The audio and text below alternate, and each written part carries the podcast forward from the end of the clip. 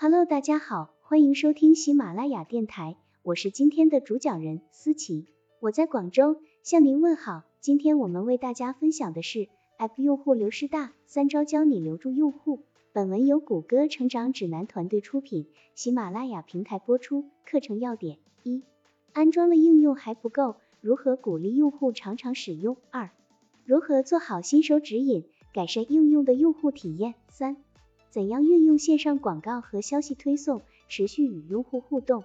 下面列出了另外一些设计新用户向导时的小贴士：一、采用互动方法，与其说明如何操作，不如引导用户亲自动手体验。二、提供便捷的登录方式，允许用户使用他们的社交媒体账号和或电子邮件地址登录。三、标出用户的进度，向用户显示还有多久就可以完成新用户向导。划重点，在提高移动用户互动度的路上，改善用户体验和改进新用户向导只是迈出了一小步。下面介绍了一些不同的方法，利用这些方法，即便用户没在使用你的应用，你也可以与他们互动。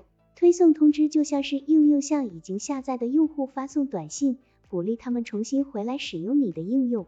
推送通知如果用得好，可以有效的与用户互动，但如果使用不当，可能就会不小心惹恼老用户。当用户第一次打开你的应用时，你可以询问他们愿不愿意接收推送通知。你可以借此机会说明为何选择接收通知非常重要，以及如果不接收通知他们会错过哪些信息。至于通知本身，你需要让他们看起来就像是老朋友发来的短信，而不是像绝望般的发短信质问为何在初次约会后就再也不打电话了。不妨想一想自己在使用移动应用时对推送通知的喜恶，这样就有可能弄清楚如何发送推送通知才比较得当。设置推送通知时，请牢记，在合适的时间向合适的用户发送合适的消息。你不妨先测试一番，通过跟踪一些指标来确定哪些通知做到了这一点，而哪些没有。